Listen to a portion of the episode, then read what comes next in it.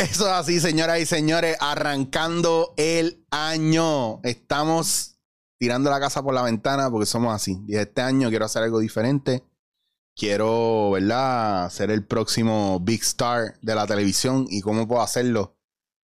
Si no tengo un house band o un músico bueno en esta, en esta, ¿verdad? En este, este programa espectacular de Dándote en la cara. Y hoy les voy a dar en la cara bien duro. Porque tengo un pana que es un músico de tres pares. Entonces, eh, yo lo conozco hace muchos años, pero se lo robé al pro- del programa de otro pana.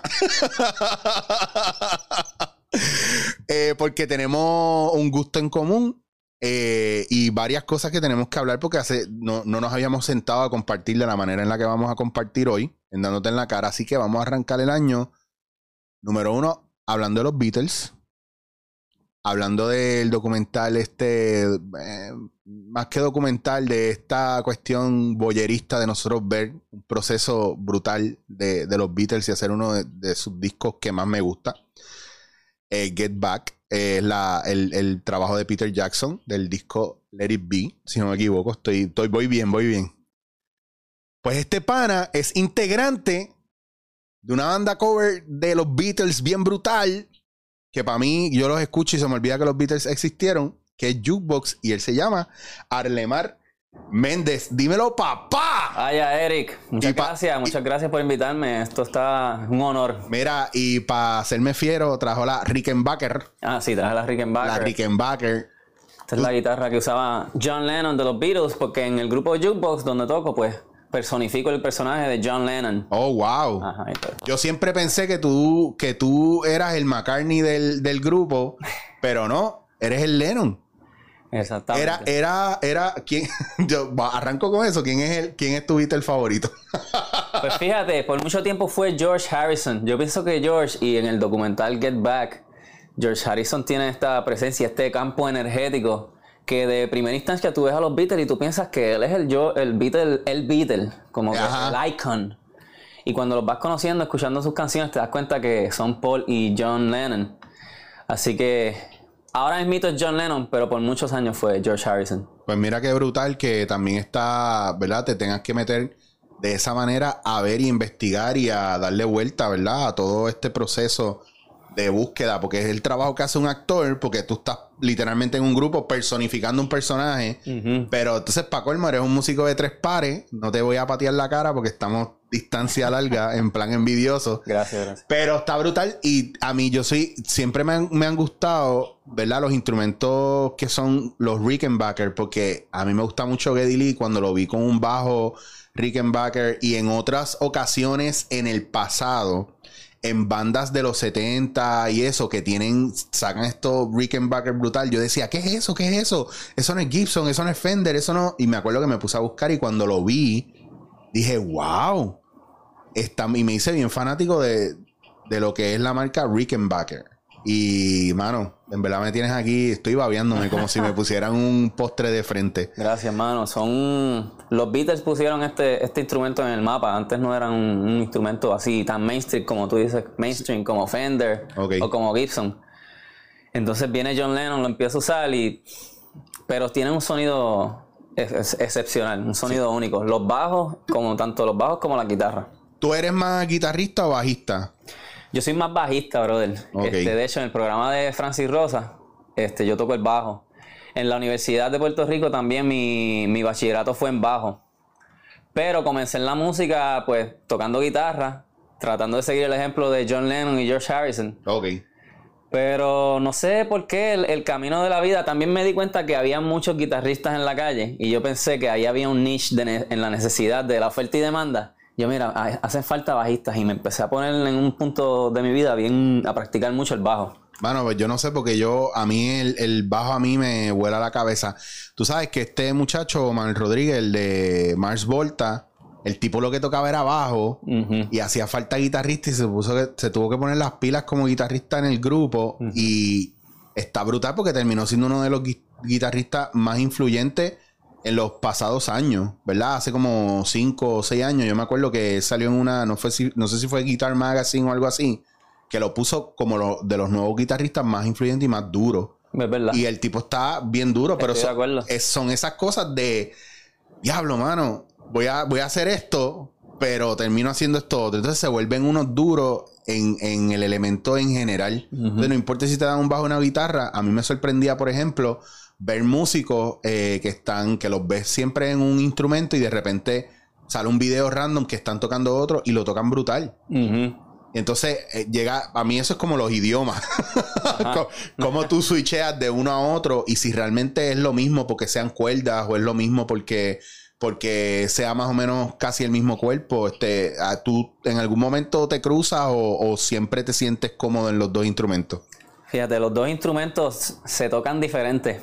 Entonces, sí, a mí también me, me- me asombra ver otros músicos que toquen, por ejemplo, el piano. El piano es uno de los instrumentos que toco también, pero hay otros músicos que lo tocan súper bien y a la misma vez tocan la guitarra súper bien.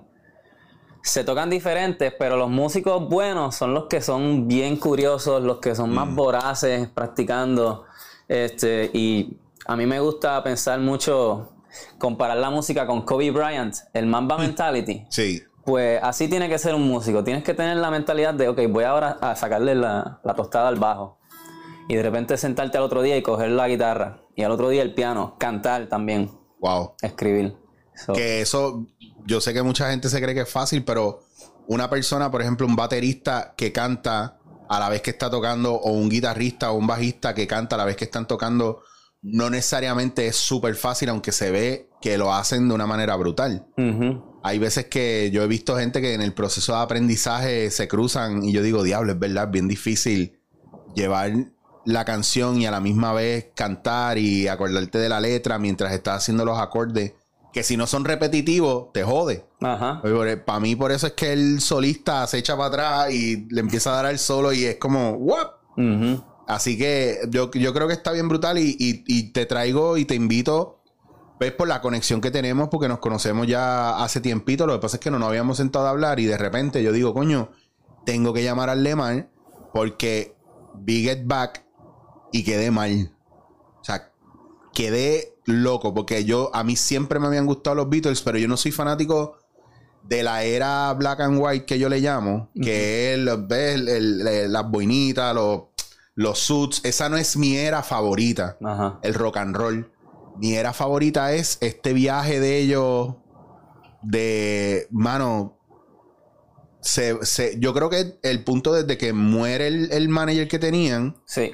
y entonces es como que los obliga a tomar riendas de su vida y ya no es este grupo cuadriculado cerrado que hacía una cosa en una dirección, sino que ahora eran, eran una amalgama de, de- de emociones, de procesos creativos, de obligarse a tomar riendas del proceso creativo individual y hacerlo colectivo. Exacto. Y entonces, claro, cuando yo escucho, por ejemplo, mucha gente habla de, de Sgt. Pepper y hablan de otros discos, pero para mí el disco, el que a mí me enganchó full, es este disco.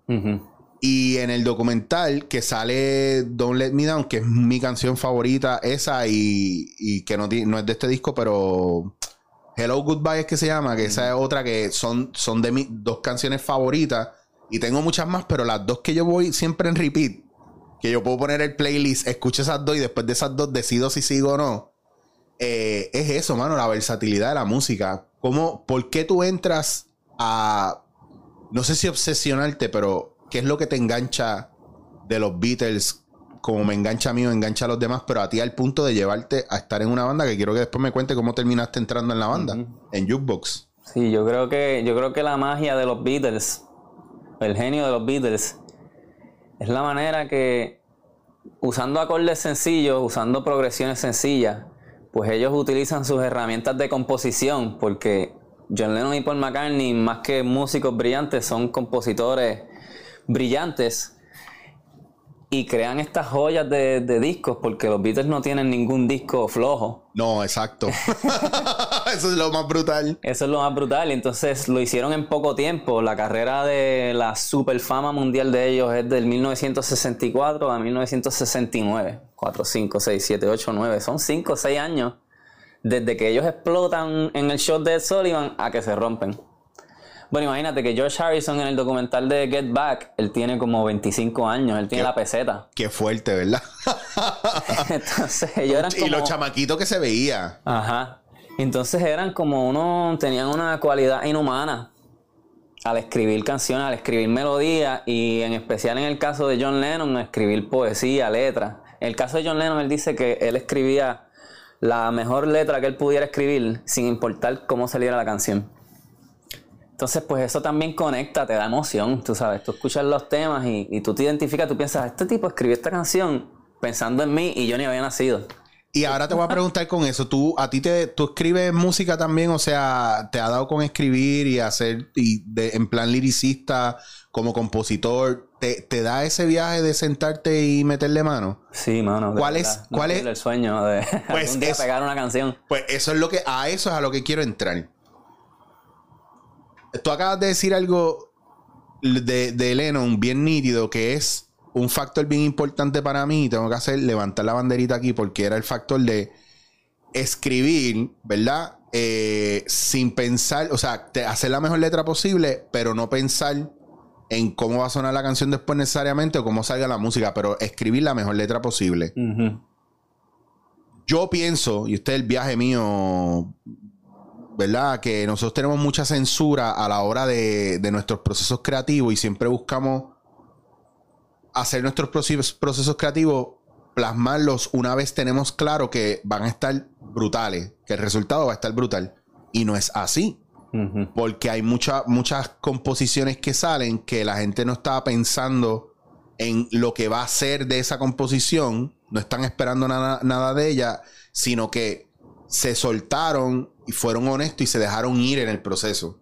Se dejaron ir en el proceso. Y yo creo que ahora hay mucha presión, ¿verdad? A nivel creativo y la gente como que no se está dejando ir en los procesos. Y creo que tiran la primera línea y la juzgan, la borran, tiran otra línea, la juzgan, la borran o hacen la canción completa, la letra y cuando hacen la melodía como que se dan contra la cabeza, esto es una mierda, esto es una mierda, esto es una mierda, esto es una mierda y no sale nada. ¿Te has sentido en ese nivel bloqueado así heavy o qué es lo que tú buscas cuando tú estás escribiendo una canción? Yo, yo no quería preguntarte muchas cosas, pero tengo que... I need to pick your brain now. es, una, es, una, pregunta bien, bien, bien buena, brother. Porque cuando, cuando escribo una canción, en el documental, déjame este, hacer una, una, conexión también con el documental, que al principio del documental ellos estaban haciendo eso mismo que tú dices, que estaban atacando sus propias ideas. Que fue bello. Fue bello fue, ese proceso. Que yo le dije, le dije a mi pareja, ustedes la conocen, Raúl, de Codename para quien tú conoces, Raúl. Gracias por decírmelo, porque después... Yo le decía a. Yo le decía a Raúl que lo pusimos en pausa y le digo, wow, qué brutal ver a esta gente tan vulnerable y tan cagada y tan autosaboteadora con ellos mismos y, y, y qué duros son con ellos en el proceso, cómo se exigen más. Porque parecían en un momento, al perder la dirección, y porque esto no, a ver, esto es ya unos tries después de que se muere el manager, ya van unos, unos, unos tries de quién somos, el viaje de la India, o sea, ya han pasado muchas cosas. Em, eh, después de cierta edad, tú empiezas a cuestionarte las cosas, más de, lo que, ok, me dejo llevar y me, y me arriesgo. Ahora es ser meticuloso. Y más con la fama de ellos, haberse quitado y haberse y haber vuelto más no haber hecho por varios años algo en vivo. Llevaban como tres años que no hacían algo en vivo o show o que, la, que eran grabaciones. Pero no, pero volver a sinquear con el público no estaba. Después del, suceso este de, somos más ellos llevaban tres años sin hacer conciertos en vivo. Mm. Este documental culmina en el, en, en, el, en el concierto en vivo de los Beatles, que fue el último concierto que ellos dieron en su historia y la primera vez que se presentaban en muchísimo tiempo porque ellos nada más estaban haciendo discos. Por miedo a, pues que la fama de ellos era un poco tóxica, que a donde quiera que iban se formaban unos claro. les jalaban el pelo, les tiraban a veces petardos. Bromas, le hacían bromas también, o sea, había mucha gente mala entre, entre las masas que le querían hacer daño. Ya, como, como en la era actual. Entonces, te retomo eso porque, y perdona que te interrumpí, te saqué de ahí, de esa línea de pensamiento, para eso, para Porque yo creo que es importante que nosotros hagamos acknowledgement del, del factor vulnerabilidad y de los duros que podemos ser con nosotros mismos. Entonces, eh, devolviéndote la batuta con relación a que estabas comentando que sí, que, que en esa parte del documental ellos se muestran así y me ibas a hablar de tu proceso con relación a eso, perdóname, que, te, es que te corto, me pompeo y te corto la línea de pensamiento. no, no, y esa, a esa palabra iba, a la pompeadera, que cuando uno escriba, tienes que venir con una mente positiva. Este, que aunque la cosa esté saliendo mal, tratar de mantenerte feliz a, pesar del outcome. ¿sabes? Mm. Em, y eso te va a ayudar mucho a que las ideas buenas fluyan desde el, desde el positivismo, porque si tienes con una un negative attitude hacia escribir, pues eso, eso es un factor que bloquea la creatividad, que te estás tirando por el piso. Entonces en los Beatles también se ve al otro, al otro, a la otra mitad. Al principio George se quita de la banda, ellos discuten, Ringo casi no habla, al principio le está escuchando como pasivo. Mm. Y después vienen con este nuevo aire positivo, cambiaron el lugar también, como que el primer lugar no le estaba dando una buena vibra. Y parieron ese disco de principio a fin en un mes. Al principio del documental están en enero 2. Y culminan todo el disco en enero 30. Wow. Con todas las canciones, un disco completo.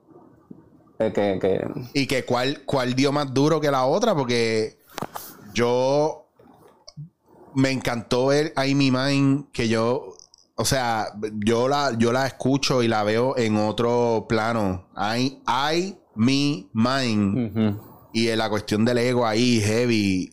O sea. Desde seguro hay tiraderas, se están tirando. O sea. dentro de la canción. Bueno, pero casi todas las canciones de George que me parecen espectaculares. Por ejemplo, eh, eh, a Pity, eh, My Sweet Lord, que son canciones de mucho de, realmente él.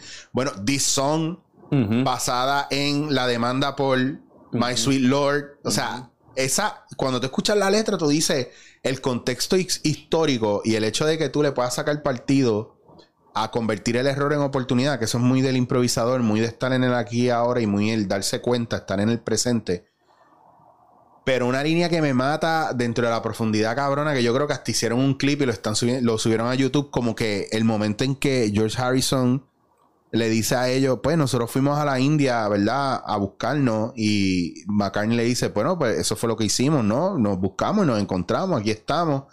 Y él dice, no, pero si nos hubiéramos encontrado no estuviéramos aquí. sí, de verdad. Y es como que, ¡Cabrón! Sí, mano. George siempre hacía eso. Les daba en la cara a ellos. Y siendo chamaquito, como él estaba y de la manera en la que se expresa, yo, yo me puse a verlo en diferentes programas de esa época y, cuando vino la ruptura fuerte, las cosas que le preguntaban sobre Yoko, sobre el grupo y la manera en la que él manejaba las contestaciones para que tú, tú entendieras que eso no era lo importante. Entonces siempre estuvo en algún momento muy claro con sus convicciones y muy, como que muy relax en el proceso, porque yo nunca lo vi alterado. Hablaba poco, pero lo que decía era como que bien directo. Sí, todo venía desde, desde, un lugar bien de él, desde que esto sea George Harrison. De él siempre trataba de no de ser él mismo y no una sombra de John Lennon y Paul McCartney, que era dificilísimo. Súper difícil. Y cada vez que él hablaba, él trataba de, dar su punto de, vista, aunque no le fuera a gustar a, Paul y a John. Y John Lennon respetaba mucho eso de él y lo, y lo cuidaba mucho. Cuando, cuando George hablaba, John Lennon siempre le, daba mucha oportunidad de, de, expresarse. Y cuando traía las canciones, John Lennon también lo ayudaba mucho. Mira, dime tu canción, te voy a ayudar. Sí, al principio como que no, y yo creo que escuché a McCartney en una entrevista que le dijeron por qué no le daban más espacio a, George en la banda, pero esto de viejo. Y McCartney lo que explica es que, mira, cuando George llegó era para llenar un espacio de una guitarra, una segunda guitarra, no un lead guitar. Y que supuestamente él no tenía la confianza y que en el tiempo, según fue ganando confianza, él mismo fue buscando su espacio y metiéndose. Incluso hay un momento donde dice, creo que fue a Yoko mismo que le está diciendo, eh, o alguno de los muchachos, que él sentía que estaba bien que en algún momento cada uno se fuera a hacer lo suyo y después volver. Como que estaría brutal, como que estaría nítido que cada uno nos fuéramos, hiciéramos lo de nosotros. Yo quiero hacer mis cosas, a ver cómo suenan de mí, sin que haya esta cuestión de, ok, tú hiciste esto, pero ahora nosotros le metemos esto, esto y esto. Que eso a mí me parece genial también, que ella estuviera aware de que él tenía mucho que decir, pero que ese no era a lo mejor el foro. Y sin embargo, canciones como este Something, ¿verdad? Que Something es, sí, que la, de... Hay una parte, sí, en el documental que él la trae. Este, él está trayendo sus canciones. Él, ah, mira, esta es la canción que escribí ayer. Y, y era este, Here Comes the Sun. Ajá. Ya, mano, esa es la canción que escribiste ayer. Y a mí, a mí, me parece brutal el poder entrar a la, a la, a la vida de, de, una de las bandas, yo creo que la banda más influyente, ¿verdad? Y más catalítica de la música a nivel, ¿verdad? Mundial y de la historia en general.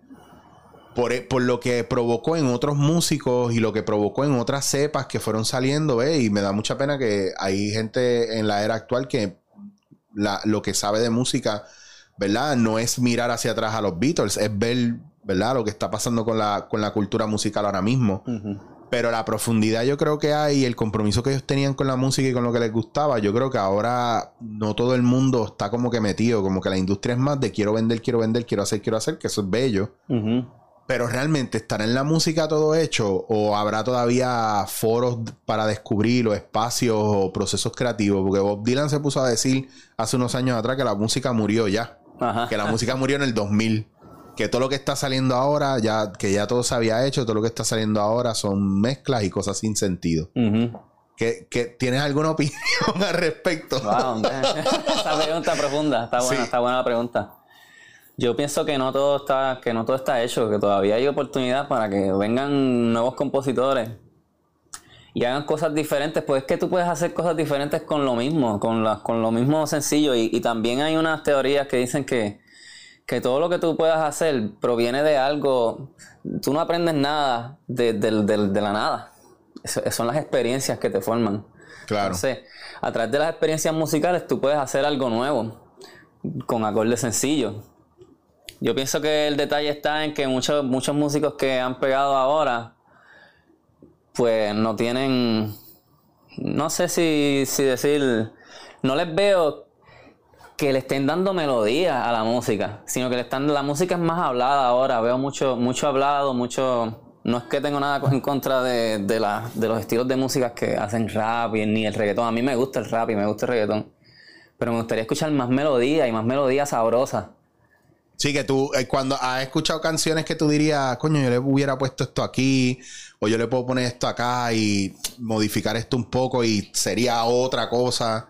Eh, coño, si este tono lo hubieran cambiado a esto, esto te llevaría para otro lado. ¿Te pasa eso? Como que una deconstrucción de cosas que ya existen. Fíjate, no, no así de que les cambio en, en, en momento, pero sí sé cuando no me gusta. Cuando no me gusta, pues hay una. Pues no lo, no lo consumo. Claro. Cuando me gusta, usualmente es por esas, por eso de las melodías. Pienso que, que deberían los músicos también, además de escribir, escribir, escribir, que los músicos que pegan, pienso que tienen esa cualidad buena, el Mamba Mentality, que escriben, escriben, escriben, pero que deben también este buscar cursos, mano, educarse sobre coger un curso de jazz. ¿Cómo sería un un músico que de los que pegan en la radio, si un día por, por, por, chaval coge dos meses en, un curso de jazz y, y, trae eso para acá, o coge un curso de salsa, pero lo mete, lo mete al pop. Eso que, esas cosas dan ideas melódicas, melodías, como que para, en vez de, ajá. Eso, no, que eso que tú estás diciendo está bien cabrón, que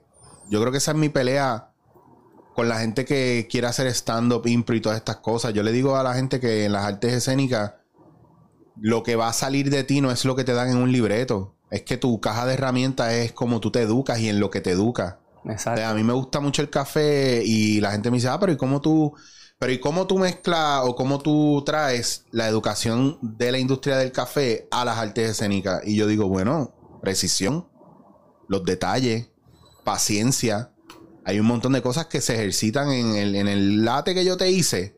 Yo tuve que aprender un montón de cosas en el proceso. No necesariamente te puedo decir cuál fue primero o después, pero yo sé cuando el café está bueno o está malo. Yo sé cómo tengo que ajustar el molino para que me dé lo que yo estoy buscando.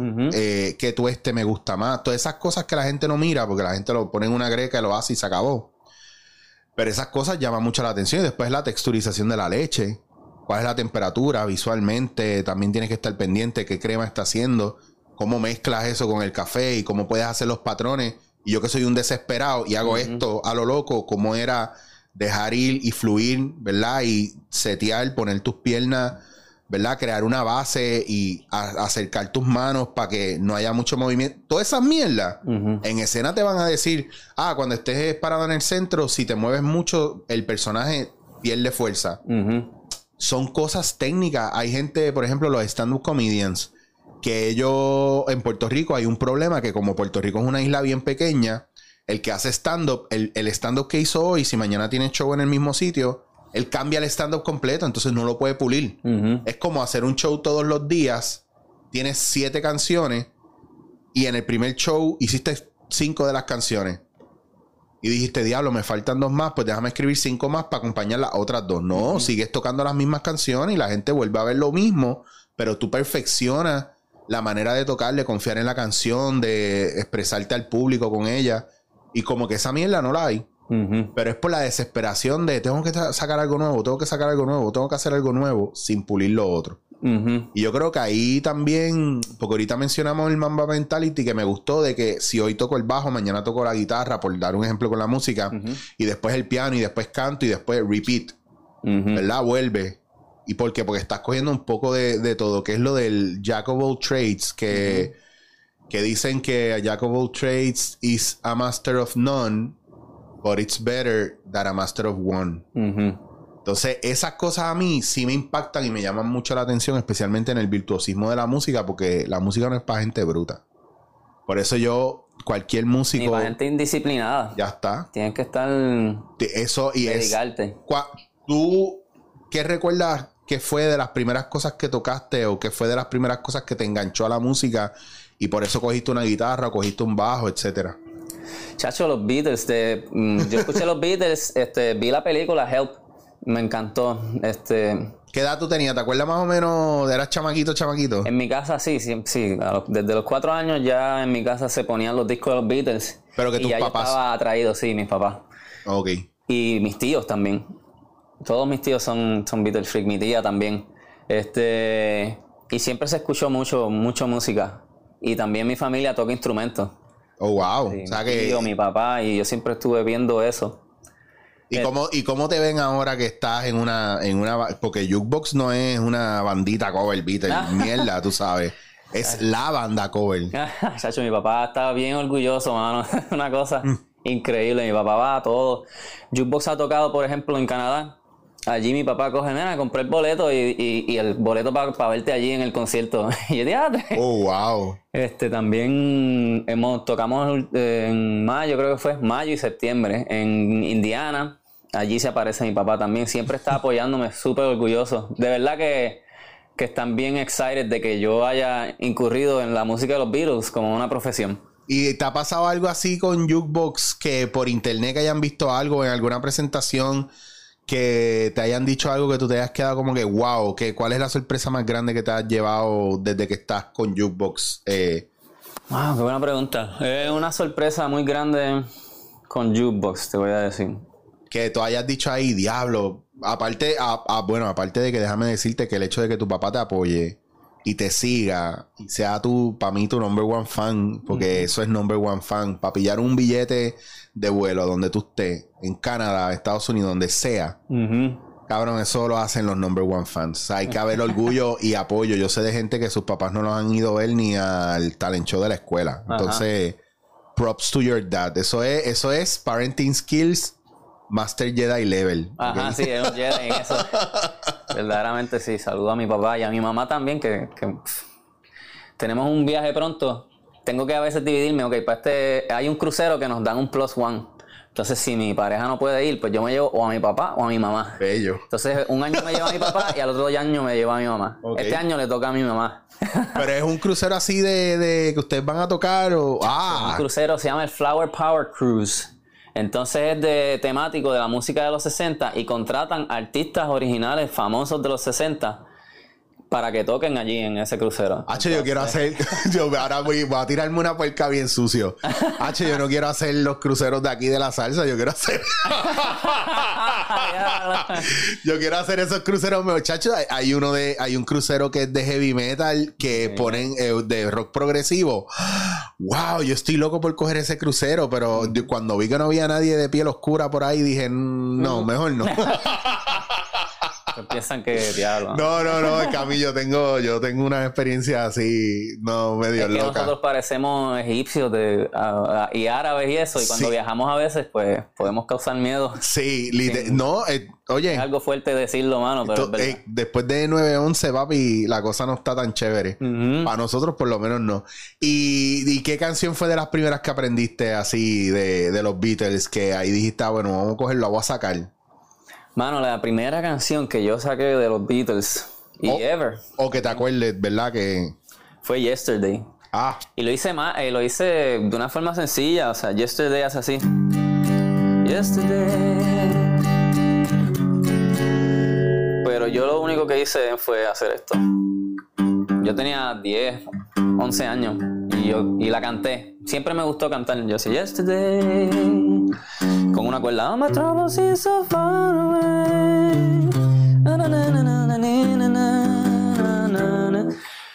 con una cuerda. Eso fue lo primero que yo hice.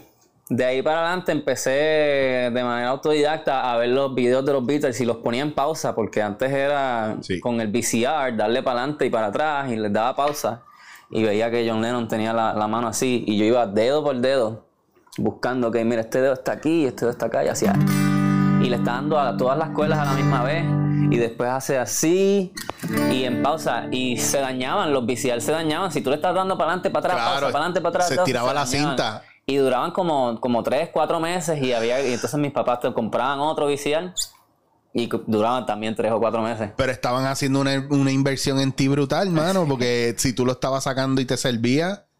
Porque ¿quién te, ¿quién te podía enseñar esos acordes y eso? O alguno de ellos a veces se sentaba Sí, contigo, sí, claro. Mi papá se sentaba conmigo a, a- a- de vez en cuando, me, pero me, me, me, me facilitaba. Mi papá me dejó, me dejó fluir bastante, pero me enseñó las cosas más importantes. Este, de, cuando cometí un error, él me decía, no, no, no, es, asa- es así. Ah. y, y- y yo corregía. Pues que también cuando yo me jugué con la guitarra, te digo que yo como en un mes ya yo aprendí bastante. Uno, Wow. uno, uno a veces llega a un nivel, cuando tú empiezas a practicar, aprendes, lo difícil es llegar desde un nivel y a subirlo a, a otro nivel más profesional. Pero a veces cuando tú empiezas y la cosa fluye hasta que llegas a cinta amarilla Sí. fácilmente. y después de la cinta amarilla es que se pone difícil. Pues eso fue lo que me pasó a mí. Este, saqué rápido bastantes, unas cuantas canciones con la ayuda de mi papá. Pero también de manera fluida. O sea, te, te digo que fue una, una fiebre. Yo estaba todo el tiempo en mi casa tocando guitarra. Y dentro de esas cosas, ¿el bajo en qué momento entra y por qué entra el bajo a tu vida? Ah, bueno. Eso entra a mi vida. Por, porque en las bandas que yo estaba, habían guitarristas y ninguno como que tenía interés en ser bajista. Y tú dijiste, yo me apunto ahí que se joda. Exacto, y yo pues dame el bajo ahí, yo lo hago. Tan, tan, tan. Y entonces lo, eh, habían guisos, nos pagaban, ¿sabes? 100 pesos. entonces yo decía, pues, cuélame ahí en, en que en bajo. Pues dale, vamos en bajo, olvídate. Pero entonces, ve, mira, esas son, esas son de las cosas que uno dice, pues, cabrón, tú estabas hecho para eso, no había break. O sea, esto te, quise, siempre eso es lo que quise. esto te escogió a ti, tú le diste amor y cariño, confiaste. Y mano, qué bueno, qué bueno. Y te lo digo, props to your family, ¿verdad? Ese support.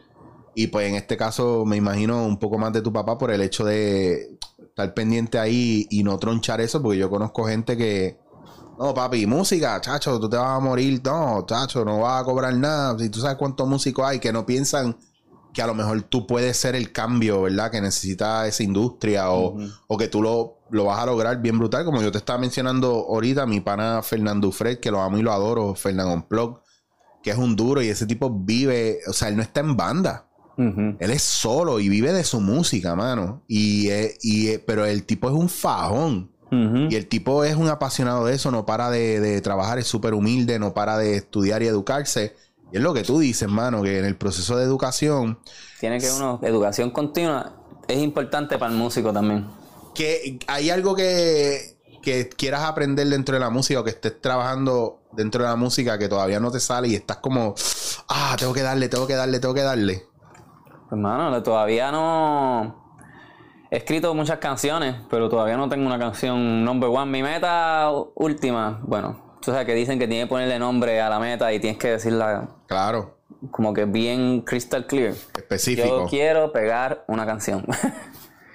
¿Y qué género así te llama mucho la atención? A mí me gusta, a mí me gustan las bandas de, de puede ser rock pop. A mí me gustan las bandas como por ejemplo como por ejemplo Linkin Park. Esa gente era, eh, tenía un edge bien rockero y también tenían un lado pop que, podían, que podían ser mainstream. Pues quisiera hacer algo así, algo que suene, que pueda tener, que pueda tener fuerza, que pueda ser ahí súper, súper rockeado, pero a la misma vez que sea digerible para todas las masas, que sea a la misma vez también me gustaría que tenga un toque puertorriqueño musical. Este, pero lo, lo, lo, sigo lo sigo haciendo. Algún día algún día pienso lograrlo, ya sea cantándola yo o ya sea que la cante otro artista. Claro. ¿Has colaborado con algún artista aquí en Puerto Rico de esto que está mainstream ahora o todavía? No, he tenido oportunidad en la televisión este, para escribir música y desarrollarme como compositor. Claro. Este, que me ha encantado la experiencia. Por ejemplo, en el Canal 6 me dieron la oportunidad de escribir las canciones para el programa, se llama Lab 6, es un programa educativo. Y entonces cada programa era un programa de ciencia para los, para los, pues para los estudiantes de más o menos de 12 a 15 años. Y cada episodio era de algo de ciencia, de los volcanes, cosas como insectos, huracanes y pues escribía la canción. Y tú le hacías el score de la, del, ¿verdad? del programa. Exactamente, y hacía la canción para que los muchachos bailaran y cantaran. Este, ahora me encuentro también para el Canal 11, pues para el programa de Francis Rosa, pues estoy escribiendo lo... Que ahí, de ahí fue que te, tenía que robármelo de ahí, Francis, porque ya bebió café aquí, Francis, no has venido a beber café, estás caliente, no venga... Sí, para cuando estuvimos grabando esto, tú estabas con COVID. yo asumo que ahora si no estás mejor, te moriste, cabrón, porque no hay break. Así que esperemos que cuando la gente vea esto, Francis esté súper bien y ustedes estén en el programa dándole duro todavía. Sí, sí. Que Francis es una chulería y él es bien fanático de ustedes, porque él es bien fanático de los Beatles. A mí me encanta Francis porque él apoya a los, músicos de, corazón. Francis es un chulo. Francis un chulo. estilo de música puede ser reggaetón, salsa, aguinaldo. Este, es que Francis, Francis es fanático de la gente que de verdad está fajada con su arte. Y él es muy de, y siempre lo hemos hablado, y esto yo lo conozco de él y por eso lo amo y lo adoro, y a mí no me importa lo que la gente piensa de él, bueno o malo, no me importa realmente porque usualmente viene de gente que no lo, que no lo conoce, yo lo conozco. Lo conozco de antes de que estuviera, porque los dos nos cruzamos en algún momento dentro de esta industria y de ahí nos hicimos bien pana porque los dos somos del oeste. Y curiosamente que lo cuento mucho, la que era, la que es la mamá de su hijo, era mejor amiga de mi hermana en la época de que ellas estaban en escuela. Uh se iban a pasar blog y a peinar por las mañanas en casa antes de irse para la escuela. Este, y después resulta que Francis es pareja de ella y qué sé yo, y el viaje nos conocemos y nos empezamos a cruzar en Guapa. Y está brutal porque siempre hablamos, él siempre habló de que quería tener un talk show, mira qué cosa brutal, y lo logró. Sí, sí. Si te gusta o no te gusta, olvídate, él lo logró. Esa es la que hay. Exactamente. Y siempre ha sido muy pro de ayudar a los demás porque creo que es bien consciente de dónde él viene. Así que esa humildad la ha mantenido y por eso yo creo que a veces hasta, hasta da demasiado de más y termina obviamente drenado. Pero, mano, el universo es bueno con la gente que es buena y él es un tipazo. Y qué cool que estés ahí porque yo sé, él, antes de él tenerlos ahí, yo sabía que él, que él era loco con ustedes. Entonces, eso está bien cabrón. Y la vez que yo fui estaba bien pompeado, ¿verdad? Me entraron con un reggaetón y te voy, de verdad me, yo pensé que iba a entrarme con Bowie, pero me entraron con un reggaetón. ¿De verdad?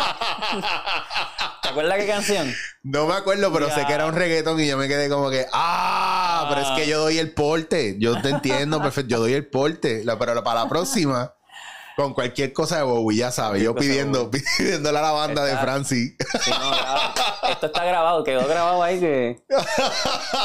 Tiene que ser así. Tú tienes unos compañeros que son unos duros, mano. De verdad que sí. Sí, son buenos compañeros, buenos músicos. ¿La banda completa que están ahí es la de Jukebox eh, completa o es otro junte en, en el programa?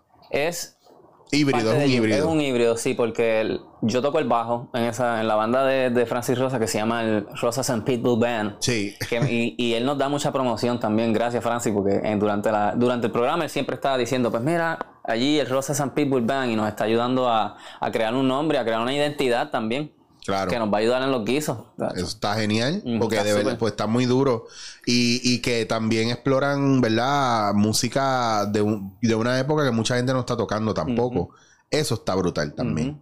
pues yo me acuerdo la época de las bandas cover en Chile. ¿Verdad? que no vamos a entrar ahí.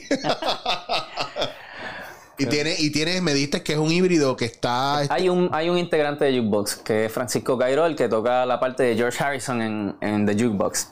Entonces, atrás en la batería está el Abey, se llama. Este, ahora se me escapa el apellido. Pero él toca batería con Black Guayaba. Ah, sí. Entonces, también es amigo, amigo de hace tiempo, de, tocar por ahí. Y pues lo llamamos, siempre lo llamamos, siempre que aparece algo. Y entonces el pianista es el que no, el que yo lo conozco de los círculos de la música clásica, de, de la música académica, digamos me sorprendió de él que, tenía una lectura a primera vista, como que toca, toca esto, y el y siempre también lo he llamado desde, ese momento. Y pues ahí estamos, somos cuatro músicos, piano, guitarra, bajo y batería. ¿Hay alguna banda, aparte de mencionaste los Beatles y Linkin Park, que sea de, ¿verdad? De, de esas bandas que todavía tú escuchas y es como que te vas para allá a ese comfort zone o a ese viaje de buscar inspiración o a nivel emocional de profundizar un poco más, porque yo tengo ahí los vinilos Ajá. todos seteados. ya, tremenda, wow, qué brutal. Sí, que los tengo ahí seteados porque esa es mi esquina de, ese es mi, mi thinking corner, hermano. Me gustan los Kings. Hacho, me llegó ese disco y estoy, a esta mañana me cogí el break de una clase a las 6 de la mañana. Ya yo estaba acabando la clase a las 6 de la mañana, me hice un café y puse ese disco ahí y Raúl se estaba despertando para ir a su jornada laboral y me cogí escuchando el disco porque ese es mi, mi, mi thinking spot, mi grounding spot es con la música y ahí hay mucho muchos artistas, bueno, tengo ahí yo tengo Bumburi, Soda Stereo, Cerati, Héroes del Silencio, pero tengo también que si Bjork, que si MGMT, que si Ceru Girán, Pescado Rabioso. Yo tengo una variedad ahí bien Papo Blues. Hay de todo. Sí, es que la música, mano, es un viaje, loco. Yo no sé, yo tengo una teoría de que los actores y los músicos nos alimentamos los unos de los otros. Lo pues que, lo que tienen lo que tú me dices que tú tienes con la música, yo lo tengo con los actores y con las películas y con el teatro. Pues tú has escuchado Los Petardos, que eso, ok, pues Macoyo que es de los petardos, ¿verdad? Es, un, es mi hermano, yo lo amo y lo adoro y me encanta trabajar con él porque volvemos a lo mismo, es, yo, eso me hace recordar a la época de, ¿verdad? Los artistas que jangueaban con los músicos y los músicos que jangueaban con los, con los actores y, con los pintores, los artistas plásticos, esta cuestión de Bowie con Warhol, Warhol, Basquiat, Basquiat eh, y Warhol Rolling Stones, Jackson, Freddie Mercury. Entonces era como que estos juntes y los actores y actrices de la época y cómo se retroalimentaban y cómo se hacían panas y de repente en esos hangueos pasaban muchas cosas bien nítidas. y, nacían cosas creativas de todos los diferentes artes este, a partir de esos encuentros y, tener eso, eso, esas diferentes perspectivas. ¿Y qué, qué, qué cosa old school, aparte de los Beatles, tú buscas como que, o qué cosa nueva te llama mucho la atención que le, le tienes el ojo pegado? Fíjate, me gusta, a mí me gusta mucho la música de los 80, me gusta mucho. Me gusta la música que salió del 2000 para acá. Este, bandas como, por ejemplo, ahorita te mencioné a Vinkin Park. Déjame ver si me acuerdo. Los Chili Peppers. Ah, Diablo Rejo Chili, Peppers. Me gusta. Déjame ver. Fíjate, no, no se me ocurre ahora, pero me gusta la música de, los 2000 para acá. Me gusta la salsa, tengo un lado salsero. Me gusta la música de Broadway también. Un ah, los musicales de Broadway. Pues, mira, ese es tu lado, ¿verdad? Teatral slash musical heavy. me encanta, me, encantaría. El otro día se hizo una obra de teatro musical en Puerto Rico. Me gustaría que se siguiera haciendo ese, ese tipo de, teatro.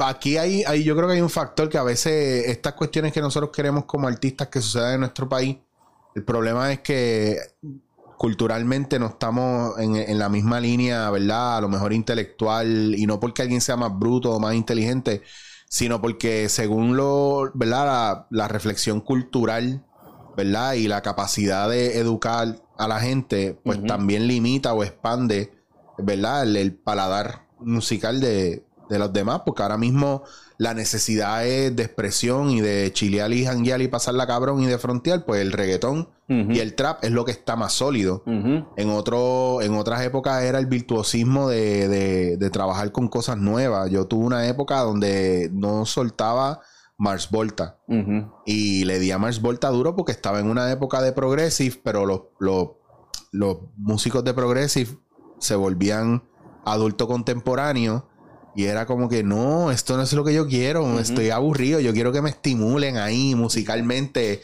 quiero, quiero cocaína musical, cabrón. Y entonces Mars Volta entró a, volar la cabeza y los vi en Barcelona y me enganché con ellos y ahí mandé a buscar dos discos.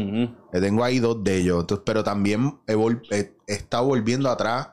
Blondie, eh, Voy a buscar mi playlist. ¿no? se fue y no puede ser. Yo tengo un montón de. Pero yo, te iba a decir que te llevo, llevo rato teniéndote con la guitarra enganchado y te voy a, voy a tener que obligarte a tocar algo ahí de los Beatles, aunque sea para ponernos al día.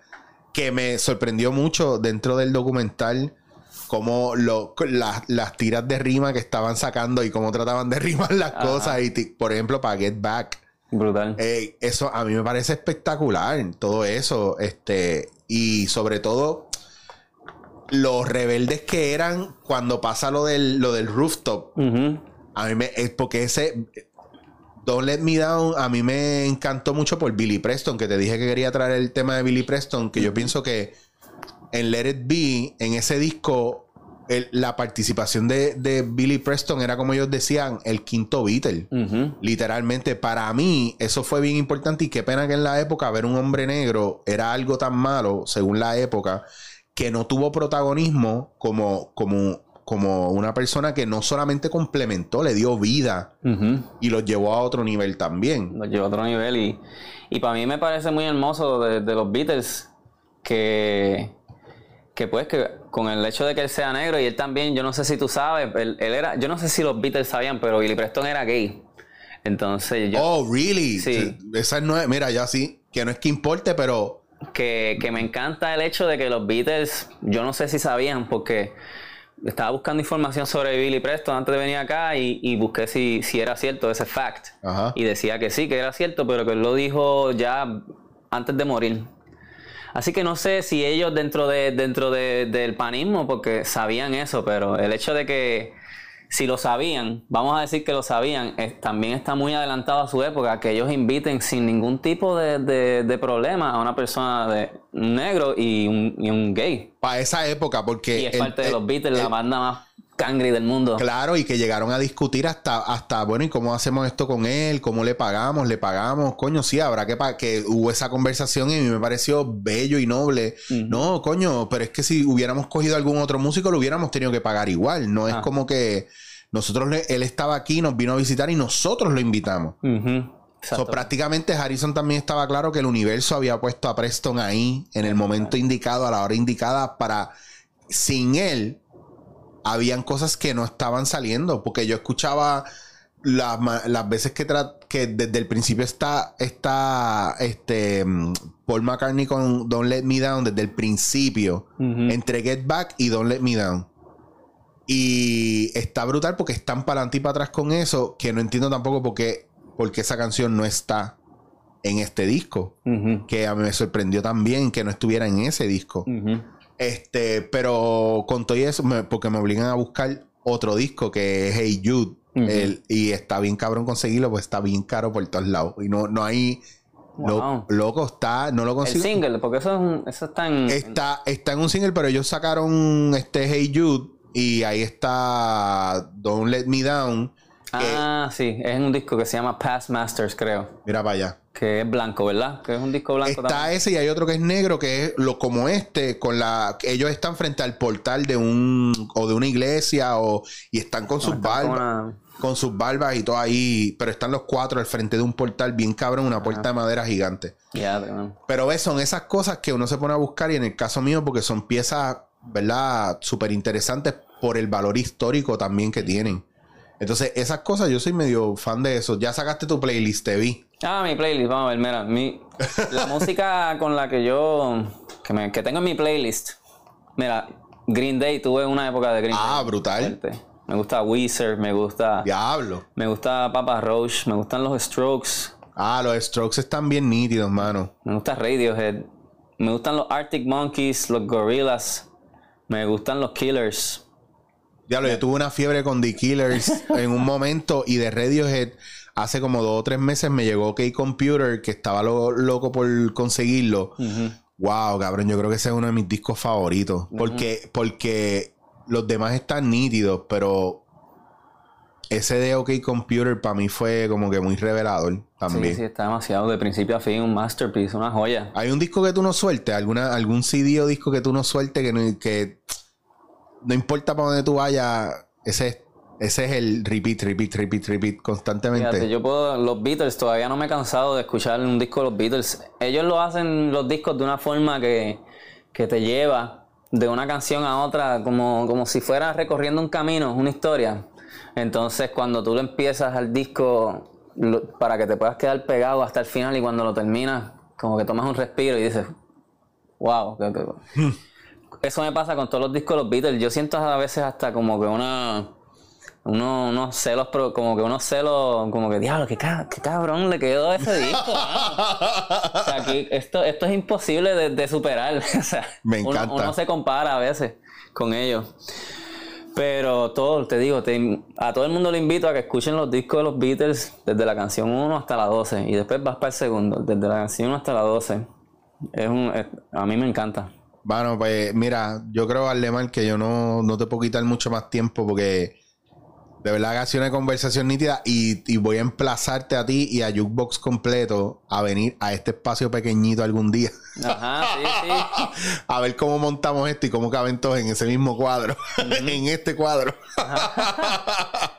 Pero sí te iba a decir que me interesa mucho y me gustaría si puedes tocarnos algo, ¿verdad? Que yo espero que YouTube no me lo censure porque es cover, ¿no? Pero estamos en re- estamos en ley, estamos en ley, porque yo tengo un pana que me dijo que eso no debería pasar. Pero que si por favor tienes alguna, hay alguna canción que te encanta tocar de los Beatles o hay alguna canción que tú dices de los Beatles, esta siempre que yo la pueda tocar, esta es la que es o que sea muy significativa para ti, me encantaría por favor, aunque sea un trozo, escucharla de ella. Ok. Fíjate, venía en la mente, como estamos hablando del documental Get Back, Zumba. cantar una de esas, de esas canciones. Claro. Y de las canciones que canta John Lennon, pues es Don't Let Me Down. Y él la canta para su, el amor de su vida, Yoko Ono, que estuvo ahí a su lado en, en- en- todo momento. Así que vamos, espero que les guste y que no te la tumben. Esperamos que no te la tumben. vamos a ver.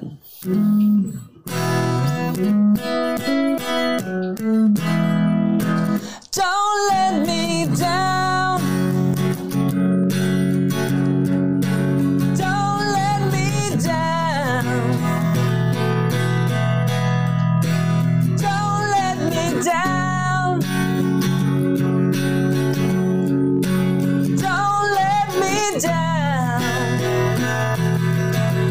Nobody ever loved me like she does. Ooh, she does. Yeah, she does. And if somebody loved me like she do me, ooh, she do me. Yeah, she does.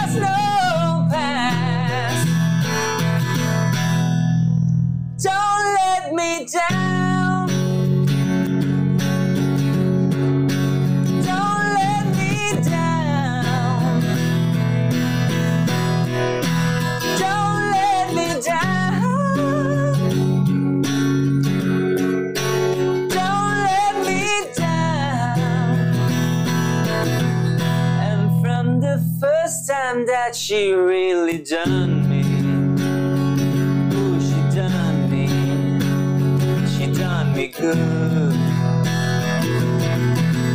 I guess nobody ever really done me. Ooh, she done me. Yeah, she does.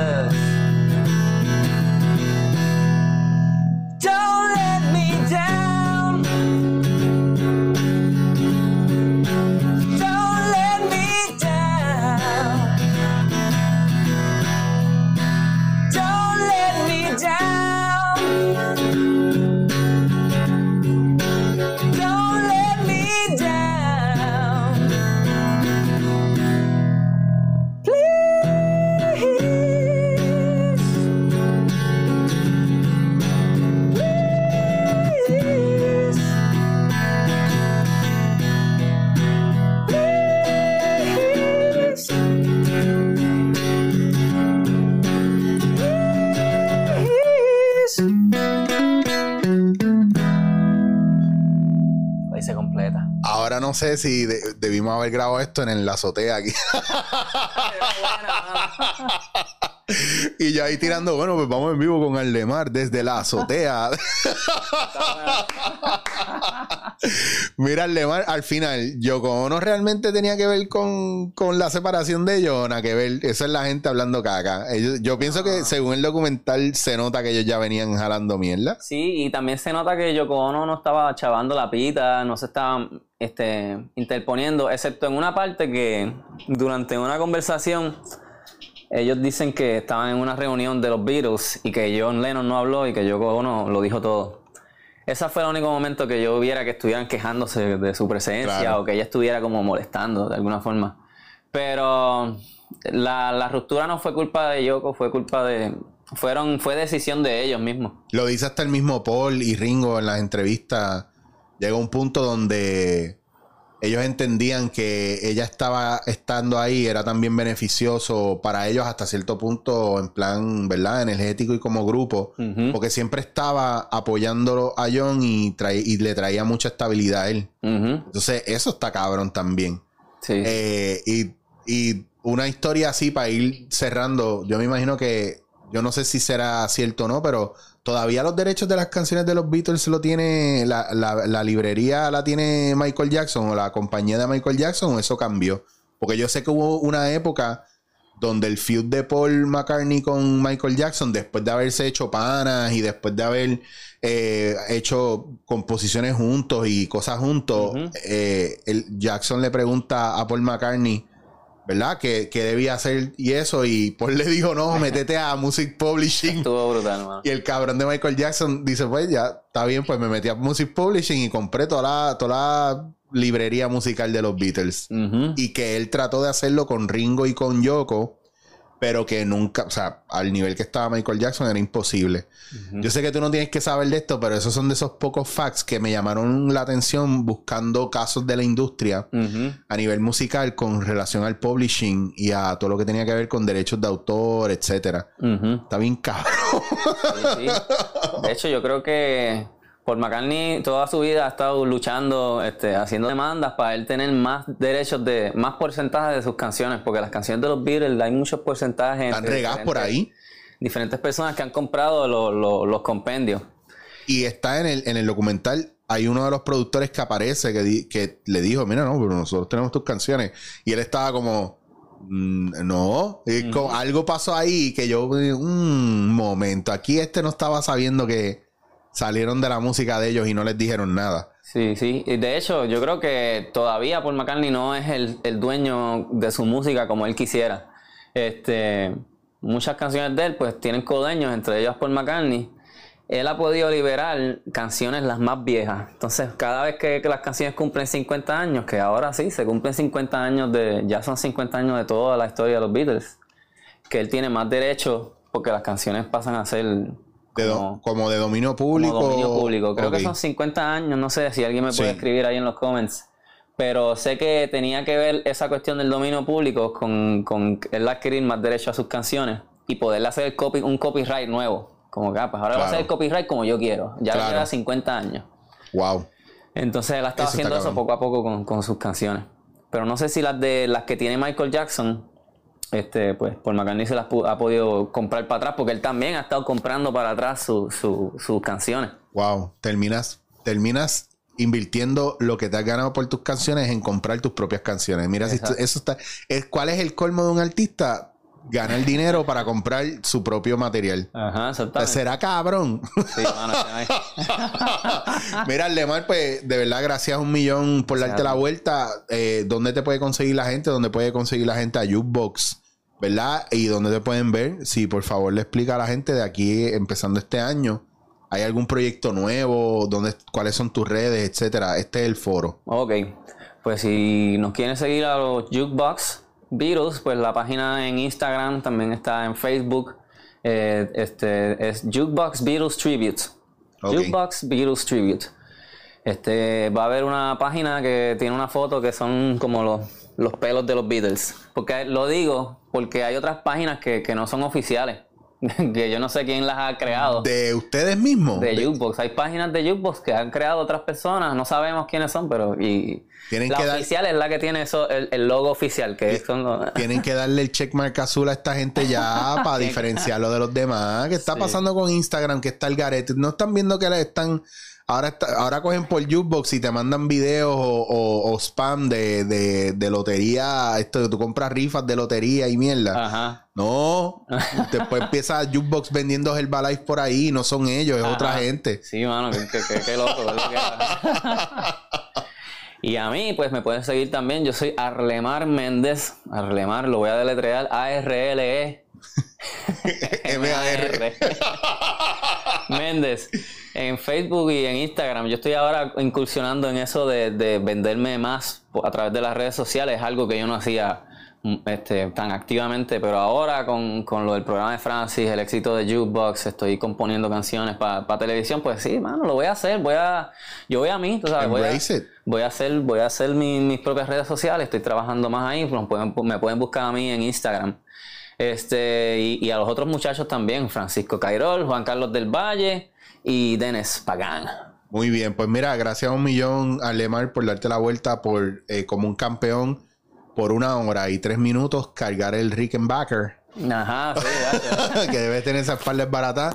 Toda Y- la extensión de mi cuerpo.